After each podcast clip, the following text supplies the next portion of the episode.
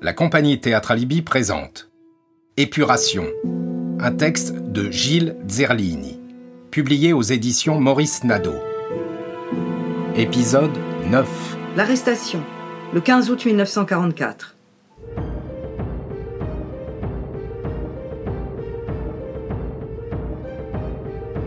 Le 15 août 1944, bien sûr, c'est le débarquement de Provence, pas la Sainte-Marie. Enfin, les avions dans le ciel ne paratent pas pour la mère de Jésus. Louis était là en ce jour. La ville devait être en pleine effervescence. Les Allemands devaient courir dans tous les sens et crier Hartung, Hartung avec l'air ahuri, comme dans les petits formats en noir et blanc. La peur changeait de camp, enfin. Les véhicules blindés, les camions et les autos Volkswagen devaient rouler vers l'est pour tenter d'arrêter le débarquement, vers la Croix-Valmer, les plages de Cogolin, de Saint-Tropez, où débutait l'opération Dragoon. Qui a choisi ce nom d'opération Dragon? Draguignan n'était pas loin. Peut-être souriait-il de cette panique, de cette nouvelle fête. Ça va chauffer, il va y avoir du sport, les Boches allaient enfin rentrer chez eux en courant, la grande guerre débutée il y a 30 ans, enfin se terminer. La nouvelle vie, ta famille allait rentrer des Alpes où elle se tenait réfugiée, à Saint-Apollinaire, en Isère. Tu ne savais pas ce jour-là qu'il te restait un peu plus d'un mois à vivre. Mais il vaut mieux ne rien savoir de cela. C'était ton dernier été. À quoi ressemblait le bleu du ciel en ce 15 août 1944 Avait-il le même ton et la même densité? On m'a dit récemment que la lumière que nous percevons des étoiles était vieille de plusieurs milliers d'années, que mortes elles sont, depuis une éternité.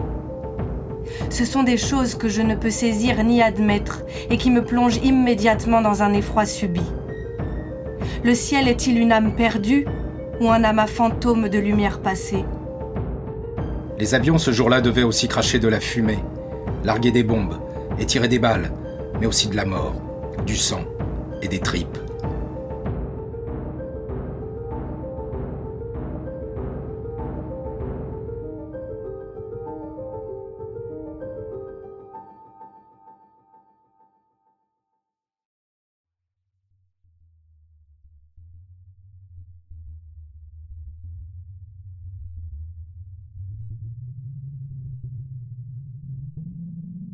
Alors comme ça, un matin du mois de septembre, on vint te chercher.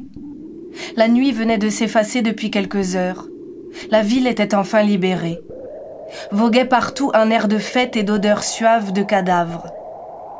Le type a monté les escaliers jusqu'au cinquième étage du bâtiment porte numéro 7, après avoir salué rapidement la concierge, mademoiselle Perron. Tout le monde se connaît ici. Muzzelli de la porte numéro 19. Il a tapé à ta porte, normalement, presque comme un ami. Il est monté seul d'ailleurs. C'est un jeune du quartier. Il n'y a aucun danger. En général, dans une arrestation, la police ou autre sbire cogne violemment. Pan, pan, pan, s'annonçant en criant. Police, ouvrez Ouvrez immédiatement Une phrase qui saisit et te fait exécuter à cette injonction. Une sidération, la même paralysie qui fige les victimes du rapace de nuit.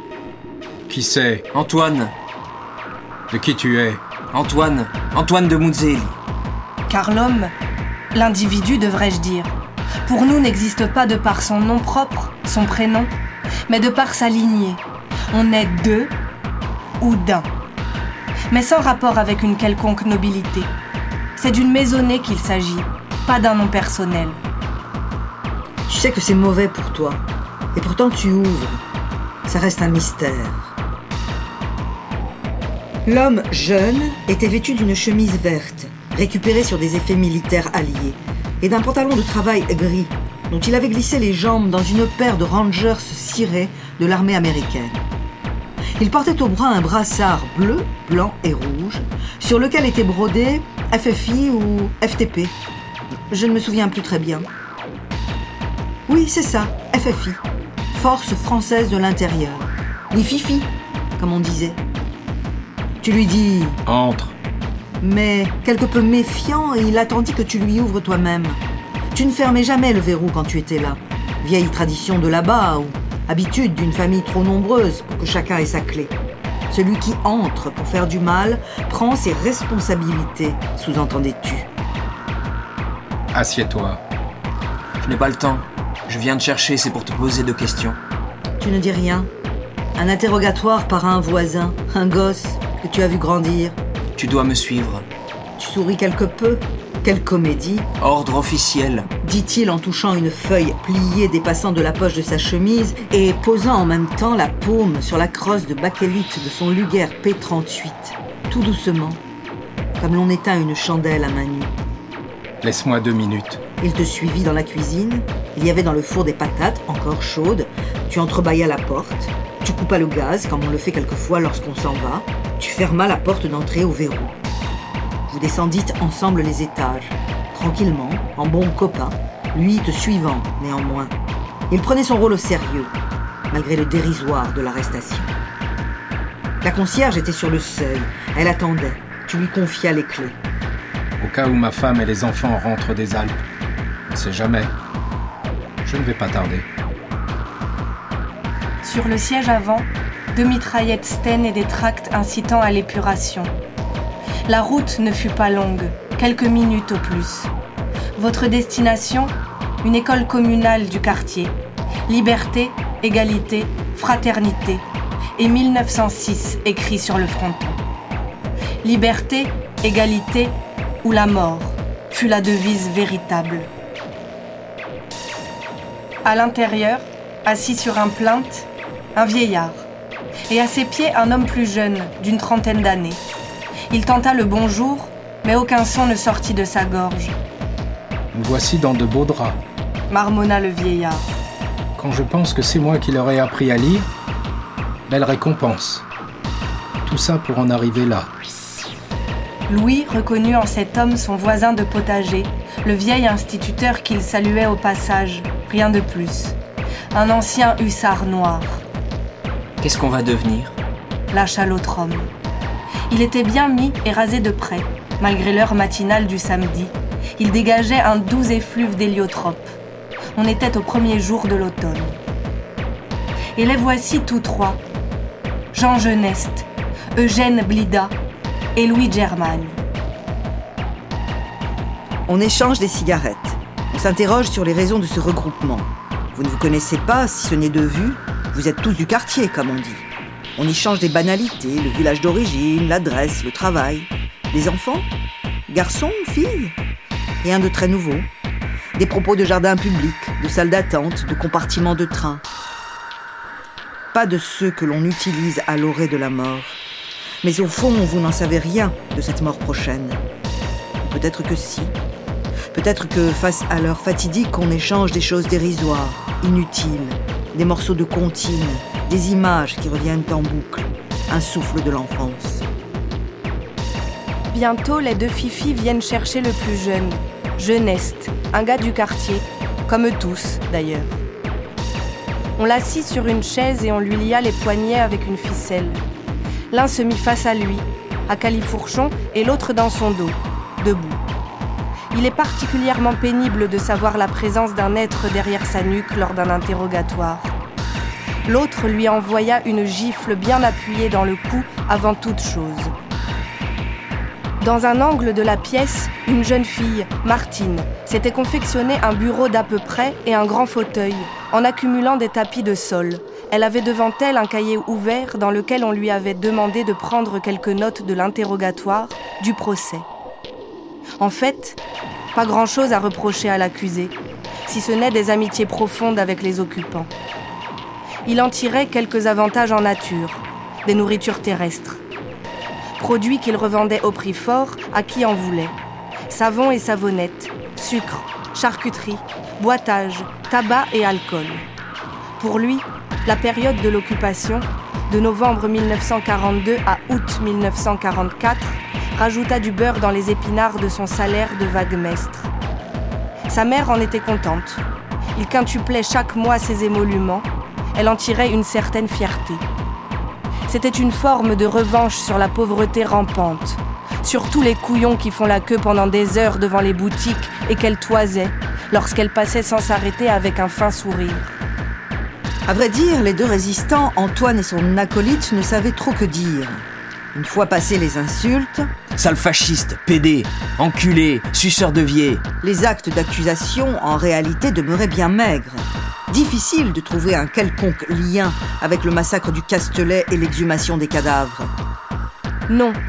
La raison principale de cette rafle de quartier, car tous trois, tous cinq oserais-je dire, vivent sur la rive droite du La, dans un rayon de 500 mètres, était cette terrible cérémonie d'avant-hier qui avait chauffé à blanc le cœur des jeunes de Rodéiac.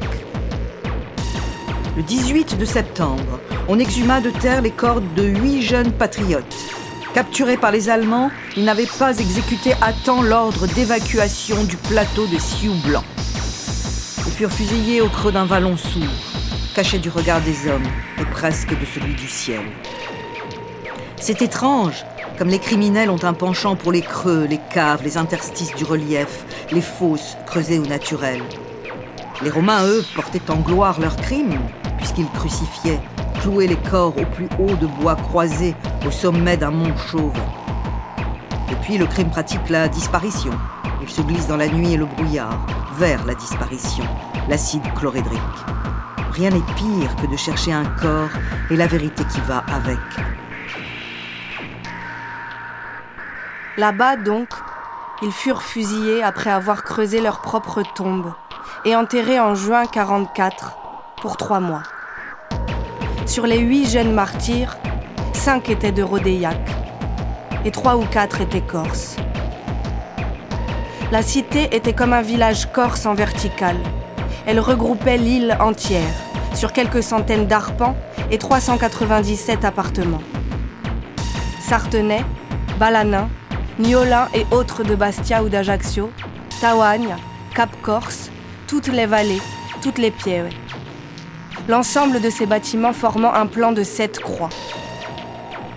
Ce qu'aucun projet politique, ce qu'aucune géographie ne fit ni ne concrétisa, l'unité de tous les Corses. La municipalité de Toulon y était parvenue. La migration d'un peuple et de son mode de fonctionnement social et culturel. Ici, on s'aimait et on se haïssait avec la même qualité qu'au pays. Au travers du méandre des rues, des venelles et des passages, des fenêtres et des cours, ces sentiments étaient reproduits au travers des bâtiments et des étages. Les particularités linguistiques gommées, bien que donnant lieu à bon nombre de lazzi, l'imbrication et l'aliénation collective étaient intactes. On était au cœur d'un véritable champ de bataille sociale et politique, donnant lieu parfois à des règlements de comptes sanglants.